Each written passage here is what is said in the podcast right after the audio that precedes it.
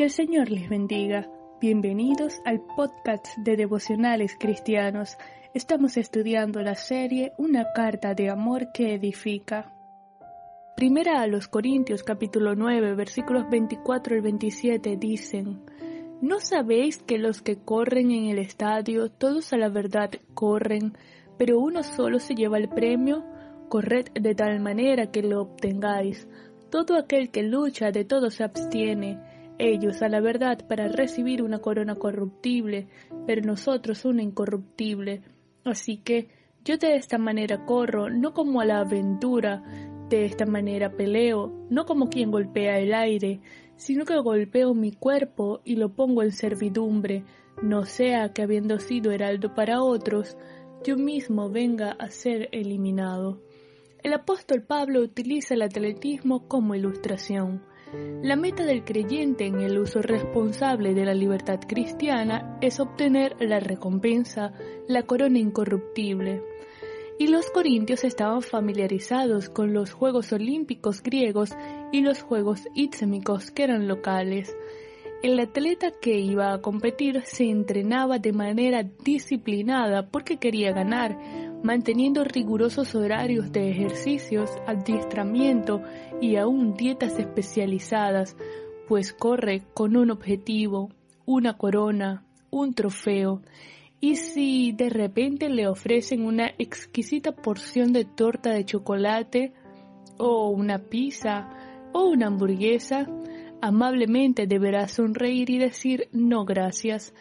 Pero ¿hay algo de malo en la torta, en la hamburguesa o en la pizza? No, pero el atleta se priva de lo bueno para alcanzar algo mejor, se abstiene de satisfacer sus apetitos porque su vista está puesta en la meta, en la carrera que quiere ganar. Igual ocurre con los creyentes. Nos encontramos en una carrera, no para ganar salvación, porque esta es por gracia y no por obras, pero sí para obtener la recompensa, la corona incorruptible. Dios recompensará a cada uno de acuerdo a su obra cuando comparezcamos ante el tribunal de Cristo. ¿Y qué debemos hacer entonces? ¿A cuál entrenamiento nos debemos someter para ganar esta corona? Pues debemos disciplinarnos, cediendo los derechos por amor a las almas, absteniéndonos de satisfacer los deseos de la carne, sino proveer para el espíritu. La Biblia nos enseña como disciplinas espirituales cristianas el escudriñar las escrituras, meditando en ellas de día y de noche, el perseverar en la oración, orando sin cesar. El ayuno es otra disciplina, la alabanza, el entonar cánticos espirituales a Dios también es una disciplina, la vida de acción de gracias y que todo cuanto hagamos sea para la gloria y honra de Dios. En la época antigua, cuando descubrían que un jugador no cumplía con la disciplina reglamentaria, tanto en el entrenamiento como en la competición, era eliminado, es decir, era descalificado por el juez. Esto no significaba que perdía la ciudadanía, pero sí le impedía ganar el premio. Pablo está enseñando que él pone su cuerpo en servidumbre bajo la más estricta disciplina para no ser descalificado por el justo juez. Él está enfocado en la meta, presentarse como obrero aprobado que no tiene de qué avergonzarse. Sacrificaba los deleites temporales en función de la recompensa eterna. El autor del libro a los Hebreos en el capítulo 12 versículos 1 y 2 lo expresa de la siguiente forma, Por tanto, nosotros también, teniendo en derredor nuestro tan grande nube de testigos, despojémonos de todo peso y del pecado que nos asedia, y corramos con paciencia la carrera que tenemos por delante, puesto los ojos en Jesús, el autor y consumador de la fe, el cual por el gozo puesto delante de él sufrió la cruz, menospreciando lo propio, y se sentó a la diestra del trono de Dios.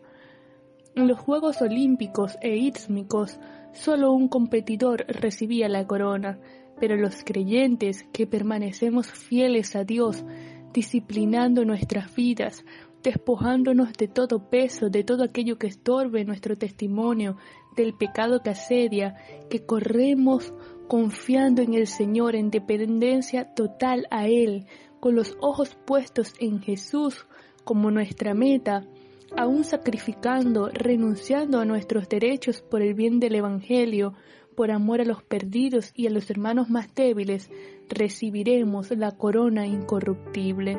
Vamos a orar. Señor, te damos gracias por tu amor, bondad y misericordia. Gracias, Padre, por tu gracia.